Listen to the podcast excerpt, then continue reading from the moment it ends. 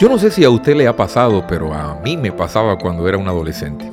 Hubo momentos cuando las promesas de Dios que leía en la Biblia las notaba tan pero tan difíciles de cumplirse en mi vida, que llegaba el momento que solo las aprendía pero sentía que no aplicaban para mí.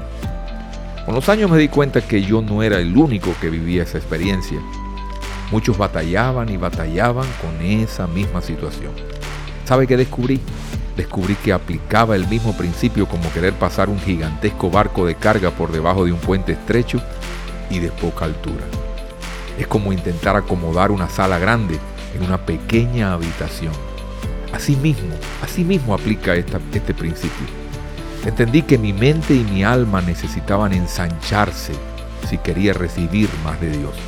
De lo contrario, me quedaría en el mismo lugar viendo a otros crecer y triunfar y yo quedándome rezagado.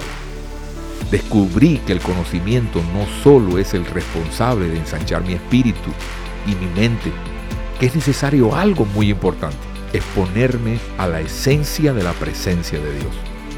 Miren, esto es un misterio para muchos. Yo no sé si a usted le ha pasado, pero realmente es un principio espiritual, que cuando lo descubres, cuando se te revela, tu vida cambia. Cuando medito en su palabra, en sus promesas, cuando invierto tiempo para estar a solas con Dios, cuando me expongo, sí, esa es la palabra, me expongo a las atmósferas donde Dios habita, se me pega su esencia.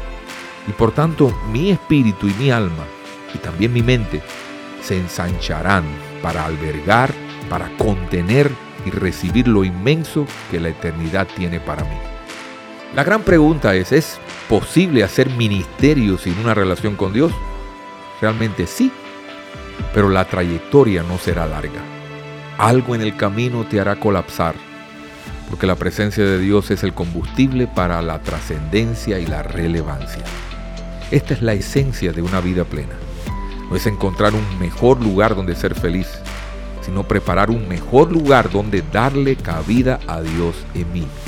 Te sorprenderás cómo estarás listo para concebir lo grande que Dios tiene para ti en este nuevo año 2022.